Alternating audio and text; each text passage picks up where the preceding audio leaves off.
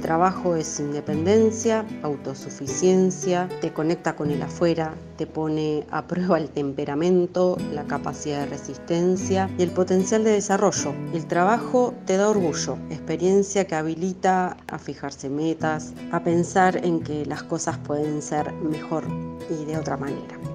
Me parece que, lo que definiría lo que siento en relación a las mujeres y el trabajo es el enorme aporte en términos de la sensación de libertad. Pensando en la autonomía, en la independencia que nos aporta el hecho de trabajar.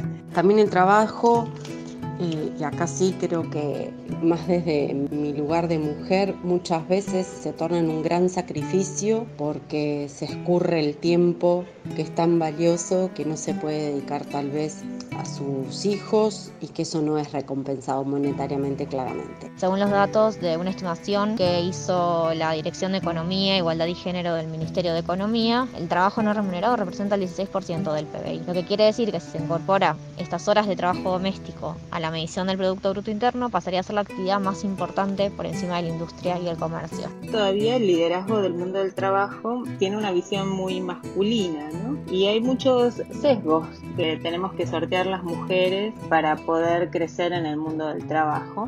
Poder elegir, trabajar, desarrollarse, cambiar de área, elegir áreas que no están habitualmente tan orientadas para las mujeres y que si te gusta seas aceptada, que no tengas que demostrar excepcionalidad para hacerlo yo creo que el desafío que tenemos, o por lo menos que yo creo que tengo como mujer trabajadora, es entender que el hogar no es mi responsabilidad única.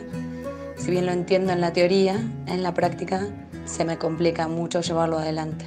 Todas esas cosas todavía queda mucho por hacer para poder cambiarlas y para lograr una emancipación que sea un poco más orgánica con nuestros deseos, con nuestras necesidades y con nuestros propios tiempos.